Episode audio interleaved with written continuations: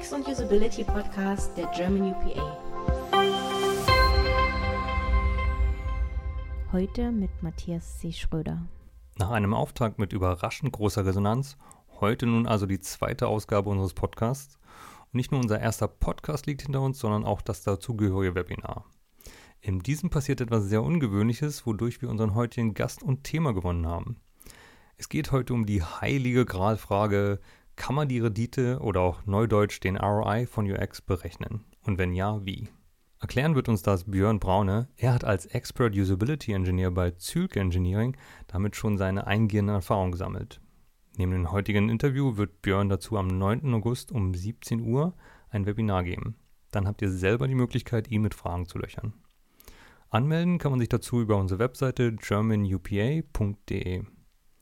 Solltet ihr das hier nach dem 9. August hören, dann könnt ihr unter der Adresse immer noch die Aufzeichnung sehen. Aber jetzt muss uns unser heutiger Gast und Webinarreferent erstmal erklären, wie er dazu gekommen ist. Björn, was ist da vor einem Monat im Webinar passiert? Es ging irgendwie um Return on Invest von UX in dem Chat. Und da haben sich halt ein paar Leute darüber unterhalten und dann habe ich halt reingeschrieben, ich habe da eben schon mal eine Präsentation gemacht und wir haben hier in der Firma halt eine, eine Excel, mit der man diese Dinge berechnen kann und äh, in der Präsentation sind auch die Formeln drin. Und dann wollten ganz viele Leute möglichst schnell diese Präsentation haben und diese Formeln. Und dann habe ich zuerst so zwei, drei E-Mail-Adressen eingesammelt und dann wollten es aber immer mehr Leute. Und dann habe ich die Menschen gebeten, mir doch eine zu schreiben, weil das in dem Chat sich halt so gestapelt hat, dass ich gar nicht mehr hinterhergekommen bin mit Copy-Paste von den E-Mail-Adressen. Und dann ging das den ganzen Tag so weiter, dass ich irgendwie innerhalb von drei Stunden 100 E-Mails hatte in meinem Postfach. Äh, und dann war es halt so, dass ich ähm, das intern nochmal abgestimmt habe, weil ich natürlich zwei, drei Leuten das einfach hätte zuschicken können. Bei 100 Leuten hat das schon irgendwie so eine Öffentlichkeitswirkung. Wir haben halt so Assets intern, die wir dann nicht so rausgeben. Und das andere war halt, dass wir das Thema auch nicht über diese Formeln und über die Excel abbilden. Die gibt's. Das kann man machen. Das ist aber aus vielen unterschiedlichen Gründen nur bedingt hilfreich. Und Warum? darauf, ja, also der Punkt ist natürlich, dass diese Formeln, dieser Return on Invest meistens auch etwas, was man in der Retrospektive sehen kann im Vergleich. Ja, das heißt, wenn ich jetzt im Vorhinein hingehe und behaupte, ich würde so und so viel Geld einsparen bei einem Angebot, was ich mache, ja, um UX zu verkaufen, dann weiß ich in der Regel nicht so genau, was mich da in dem Projekt erwartet. Also man hat eben auch die agile Entwicklung entwickelt, weil man eben oft nicht weiß, was einen da erwartet und weil man das nicht so genau vorher planen kann. Man weiß, was das Ziel ist und man einigt sich darauf, aber man zerlegt das eben in kurze Sprints damit man, wenn man auf unvorhergesehene Sachen stößt, und das passiert, Fehler passieren, die sind ein wesentlicher Teil von Entwicklung, damit diese Fehler aber eben gewinnbringend genutzt werden können, damit man lernen kann, damit man nicht nach drei Monaten oder sechs Monaten das ganze Pro Projekt wegwerfen muss, weil der Fehler so äh, fatale Auswirkungen hat, sondern dass man auf der kurzen Distanz sieht, ach so, wir hatten da eine Idee, die funktioniert aus folgenden Gründen nicht und da können wir daraus lernen. Und wenn ich jetzt diese Formeln nutze, dann kann ich anhand von Beispielen, also vielleicht von Projekten, die schon mal gelaufen sind, sagen, wie viel wir insgesamt im Vergleich zu früher gespart haben, dadurch, dass eben bestimmte Bereiche im Vorhinein schon bedacht und betrachtet worden sind, eben in der äh, Mensch-Maschine-Interaktion und das eben weniger Training ist und so weiter und so fort. Dafür gibt es so bestimmte Schlüssel und bestimmte Dinge, die man da anwenden kann. Ja, das ist so der Grund, warum wir das nicht einfach in so eine Formel hauen und dann da hinten so ein Ergebnis rauskommt, weil man sich natürlich auch Fragen gefallen lassen muss, wenn die Zahlen hinterher nicht stimmen. Wenn man sich so weit aus dem Fenster lehnt, tut man sich selber keinen Gefallen. Man klingt sonst schnell wie der billige Jakob. Ne? Ja. Und was ich so raushöre, ist, ich habe jetzt noch keine Zahlen gehört in dem, was du sagst. Äh, kann man es berechnen? Äh, ja, im Nachhinein. Also es gibt ja. äh, Faktoren, ja, ich weiß die tatsächlich nicht aus dem Kopf, weil ich die Dinge nicht mhm. berechne, weil ich das aus vielerlei Gründen für unpraktisch und zum Teil auch unseriös halte. Mhm. Ja. Es gibt Projekte, da haben wir den Trainingsaufwand fast auf Null reduziert. Ja. Es gibt andere Projekte, da schafft man das nicht, weil das so komplex ist, sondern weil man einfach nicht genug Zeit oder Budget hat. Also das hängt dann oft auch nicht unbedingt daran, dass nicht geht oder so, sondern das hat damit zu tun, dass natürlich auch das besonders benutzerfreundlich zu machen unter Umständen sehr aufwendig ist. Ja. Wenn du jetzt sag ich mal, eine, eine sehr diverse Nutzerschaft hast, sehr viele unterschiedliche Menschen, von, sagen wir mal, altersmäßig von 8 bis 88. Da sind aber die äh, Bedürfnisse der Nutzer so unterschiedlich, das kann man gar nicht mal eben schnell einfach so für alle zufriedenstellend machen. Ja. Und äh, insofern sind diese Berechnungen auch relativ schwierig. Man kann halt sehr genau sagen, an welchen Bereichen man großen Gewinn hat, ja, also einen Wert, nämlich weniger Fehler in der Entwicklung. Und wenn Fehler auftreten, können die schneller gefixt werden und das produziert nicht so hohe Kosten. Und das, was man ja dann eigentlich erklären muss, ist nicht der Return on Invest von UX, sondern das geht ja um die gesamte Arbeitsweise, ja, weil man kann ja auch nicht sagen, ich stecke da jetzt UX rein und dann wird alles gut oder ich habe irgendeinen Usability Engineer und dann wird alles gut, sondern das funktioniert nur, wenn ich mit einem Team zusammenarbeite und das Team mit mir. Also, wenn ich das richtig zusammenfasse, ist, man kann es eh nicht hundertprozentig berechnen, also den, den Return on Investment. Und wenn wir Ihnen zeigen können, wie es funktioniert, wenn Sie das erleben, werden Sie sehen, wo Sie überall einsparen können. Ist das richtig zusammengefasst? Ja, das kann man so sagen. Tatsächlich ist es eben so, der eigentliche Wert ist Planungssicherheit und äh, eine, eine hohe Qualität, die man damit sicherstellen kann. Und deswegen ist das Berechnen davon so schwierig, weil das schwankt und weil ich persönlich da auch nicht viel von halte, weil man sonst ganz schnell auf etwas festgelegt wird, das man aus ganz unterschiedlichen Gründen gar nicht einhalten kann, ja, weil man das vorher gar nicht weiß. Aber was man machen kann, ist hingehen und sagen, wir stellen folgende Dinge sicher. Also es gibt Qualitätsnormen, ist jetzt vielleicht ein bisschen übertrieben, aber es gibt äh, so, so solche, solche, solche Dinge, anhand derer man sagen kann, das stellen wir sicher. Und da kann man dann natürlich hingehen und kann zum Beispiel mit den Dialogprinzipien auch Sachen abfragen. Ja? Man kann sagen, so haben wir das gebaut, dass das funktioniert nach dieser Norm.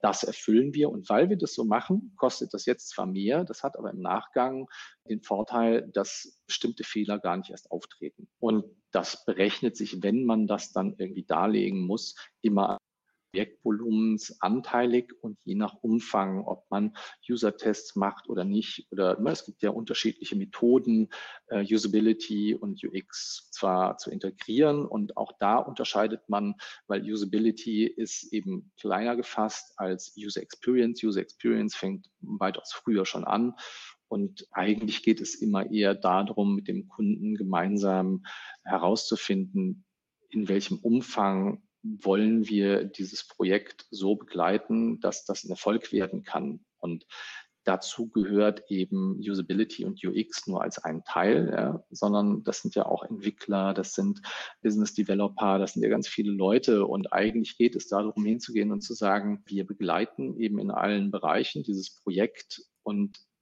schrauben dir jetzt nicht noch so zusätzlich irgendeine komische Leistung mit dran, die du dann bezahlen musst, von der du gar nicht weißt, was es ist. Verstehe.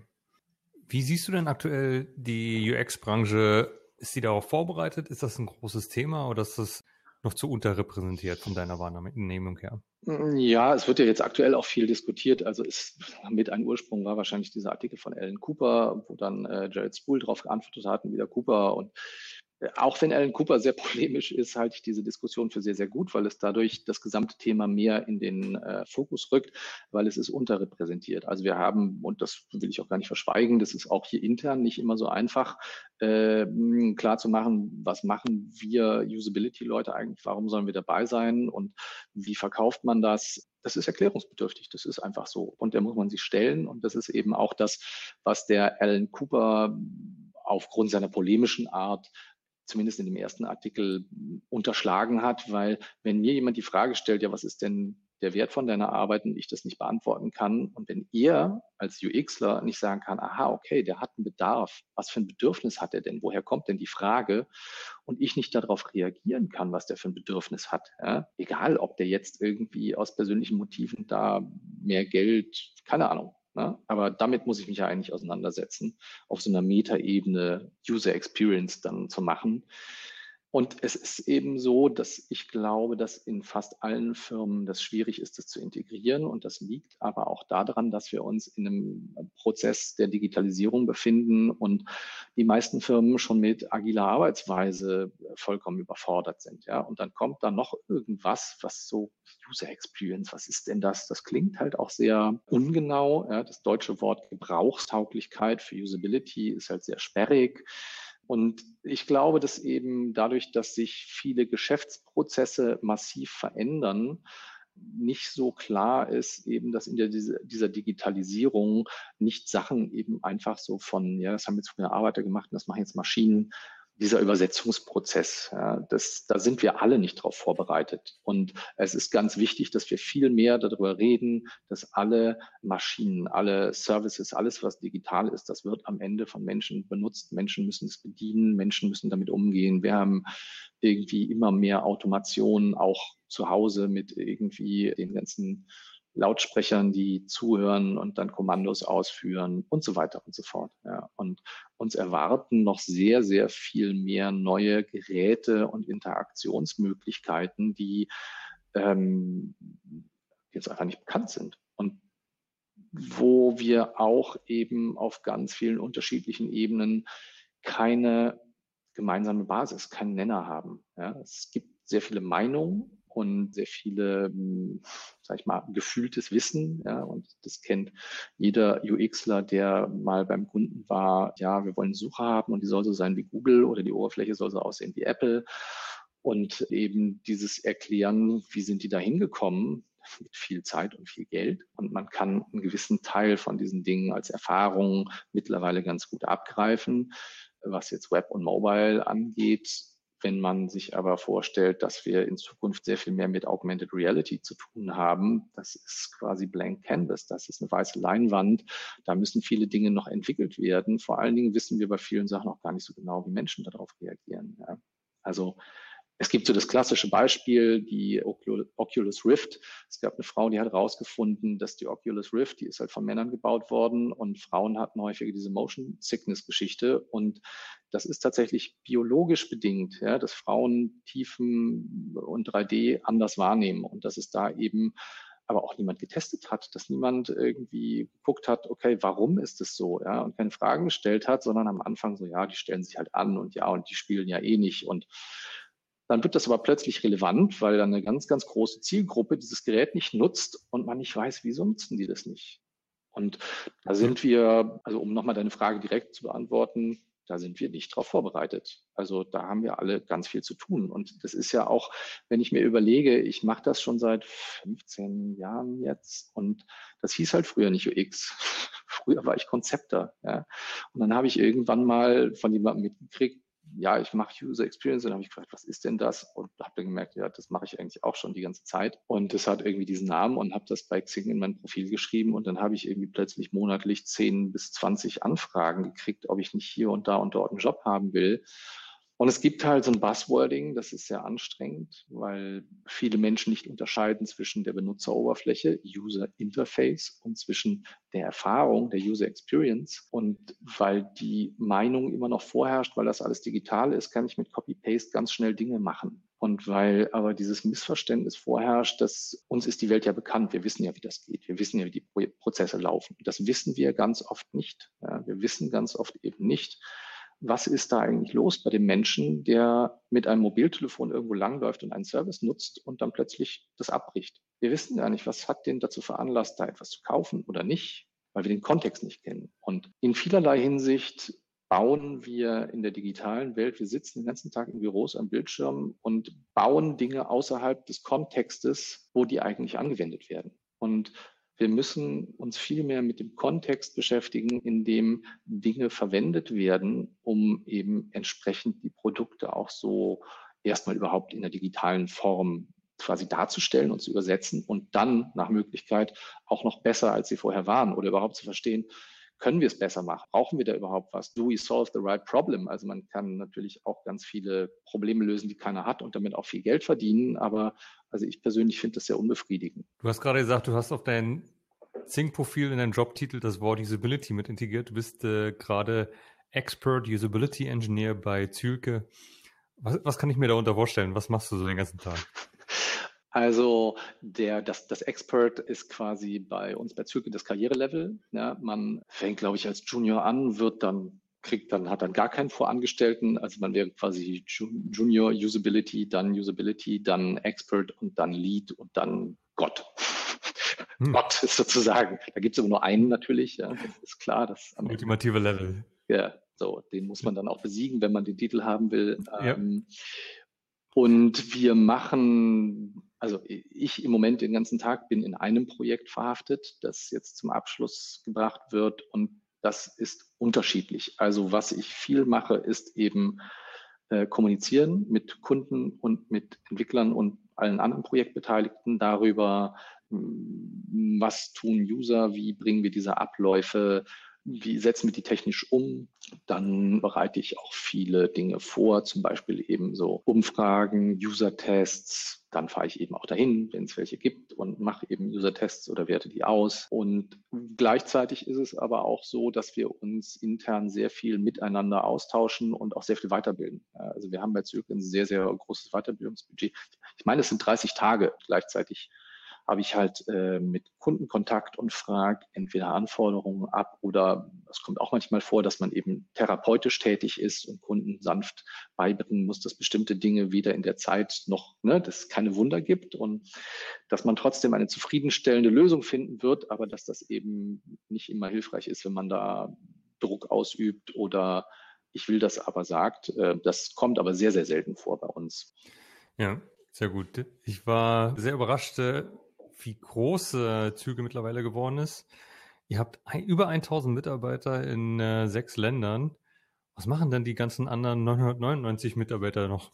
Ähm, ja, das ist eine gute Frage. Ich weiß es jetzt im Einzelnen nicht, aber ein großer Teil ist natürlich bei, bei so einer großen Firma auch Verwaltung. Du brauchst eben auch ganz mhm. viel Infrastruktur und bei äh, einem IT-Dienstleister, wie wir das sind und wo wir darüber hinaus eben nicht nur IT äh, ähm, machen und dazu zählt ja eben auch irgendwie äh, Embedded Programming, also eben wirklich Sachen, die hardwarebasiert sind. Wir haben hier noch so eine Lötwerkstatt, äh, äh wo Sachen wirklich zusammengelötet werden über aber auch ganz viele Beratungsdinge, ja, oder eben, es gibt natürlich sehr, sehr viele Entwickler, ja, die äh, hier arbeiten, unterschiedlichster Couleur und auch mit den unterschiedlichen Technologien. Wir arbeiten schon auch viel mit Technologien, die noch nicht am Markt sind oder dann bald an den Markt kommen. Und dann gibt es natürlich ganz viele Leute, die den Kontakt herstellen zu den Firmen die da ständig unterwegs sind, entweder auf Messen oder direkt bei Kunden oder eben, ne, in, ich bin jetzt demnächst für ein halbes Jahr in Hongkong und da müssen ja auch erstmal Leute hin nach Asien und da dann irgendwie äh, Büro eröffnen. Dann gibt es natürlich ganz viele Leute im HR-Bereich, die einerseits äh, sich um uns kümmern, um das ganze Weiterbildungsthema, aber auch neue Leute suchen und da eben Entwickler, auch Usability-Experten, UX-Experten, weil wir gerade im Moment einfach wachsen. Ja, das ist so das, was die anderen 999 tun. Ich habe gesehen, ihr habt äh, letztes Jahr einen Standort in Singapur eröffnet. Äh, Gibt es denn dort auch UX-Experten? Ja, ja, also wie gesagt, das ist ja, Singapur war, glaube ich, Anfang letzten Jahres und dann zum Jahreswechsel Hongkong. Ja, also ich bin jetzt dann in Hongkong. Mhm. Also in Hongkong gibt es dann einen mhm. für ein halbes Jahr. Aber äh, es gibt ihn. Der asiatische Markt ist halt äh, sehr, sehr spannend und die haben halt eben auch ein großes Interesse an der Qualität, die wir abliefern, aber eben auch an der Vielfalt. Ich habe gelesen, du hast ursprünglich mal Kulturwissenschaften und Theaterwissenschaften studiert. Wie kommt man denn von dem Bereich in den UX-Bereich? Also ich habe halt immer mit Rechnern gearbeitet, aber ich habe irgendwie damals das Programmieren, das habe ich irgendwie so verpasst. Also ich glaube, das mit der Theaterwissenschaft war so reine, reine Interesse, wobei ich eigentlich dann beim Studium gemerkt habe, Praxis ist mehr so meins und äh, der Bereich Dramaturgie hat mich mehr interessiert und Kulturwissenschaft. Also zum einen war es vielleicht ein Gebäude, zum anderen ist das Spannende halt, äh, ja, es ist, es klingt so ein bisschen, ähm, aber es ist tatsächlich so, dass was mich daran ja. interessiert hat, ist die, die Grundlage von den Dingen, auch die wir hier tun, ist eben, also ohne, ohne äh, analog, kein digital, ist eben, wir haben eine kulturelle Praxis, ja, wie wir miteinander reden, wie wir Dinge gestalten. Unsere Sprache definiert ganz viel und Sprache an sich ist schon hochgradig abstraktes. Und da helfen mir jetzt schon auch immer noch wieder so theoretische Grundlagen, ne? ob das entweder aus dem philosophischen Bereich ist, wo es eben auch ganz viel darum geht, was ist schön, was ist der Mensch. Und wenn man sich dann mit Gebrauchstauglichkeit beschäftigt, kann man eben solche Diskussionen, kann man das Grün noch grüner machen, umgehen, dadurch, dass man argumentativ ganz gut trennen kann, das ist eine Meinung und äh, lassen Sie uns doch mal bei der Funktionalität bleiben. Und viel mehr noch profitiere ich aber von der Theaterwissenschaft, weil wir eben auch einen Ablauf haben, eine Dramaturgie ja, und es eben auch oft einen Spannungsbogen gibt und weil, also es wird gemeinhin so als Gamification gesehen, man muss es nicht nur so auf Games beziehen, es geht halt darum, eben die Aufmerksamkeitsspanne von Menschen aufrechtzuerhalten und dazu gibt es Gesetzmäßigkeiten. Ja. Deswegen funktionieren manche Filme besser, manche schlechter, das hängt natürlich auch vom eigenen Geschmack ab. Verstehe. Du hast, äh, du bist auch ein äh, sehr musikalischer Mensch und hast ein paar Songs aufgenommen. Ähm, und äh, wir hören jetzt mal in ein Werk von dir rein von 2006. Äh, das heißt, äh, wie viele Wellen? Ah, okay, ja.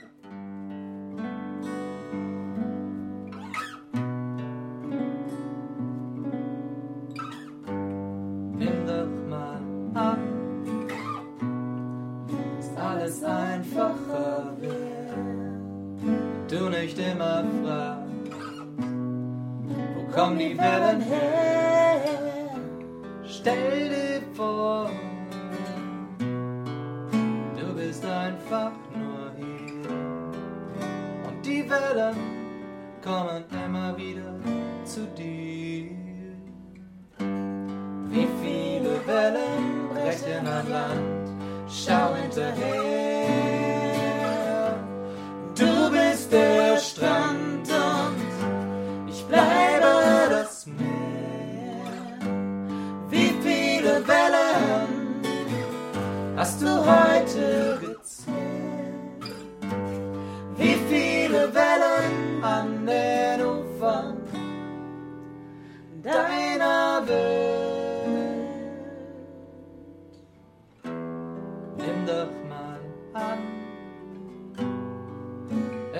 Alles nicht so schwer.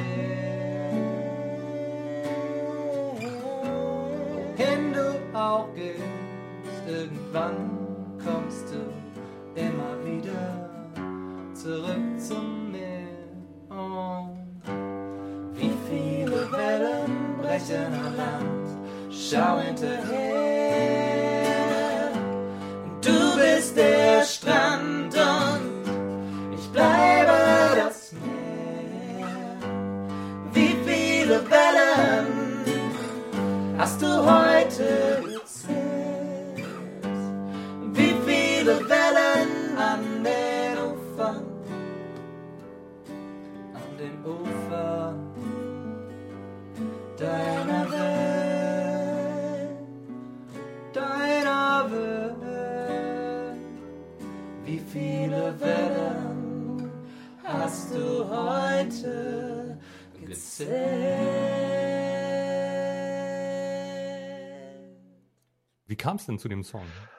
Also da steckt wirklich eine Geschichte hinter. Ich war abends in einer. Bar bei mir um die Ecke und die Barfrau hatte eine Freundin, die sie irgendwie ja, heiße, innige Liebe, aber das war an dem Abend so ein Drama, die kam halt rein und ging wieder raus und es war irgendwie ein, wie die Wellen halt, ne? So Brandung. Hm. Und daraus ist dann dieser Song geworden, der manchmal ist das so, weißt du, du schreibst so zwei, drei Monate an so einem Song, das will irgendwie nicht und das ist super viel Arbeit und das Ding, das war in fünf Minuten fertig.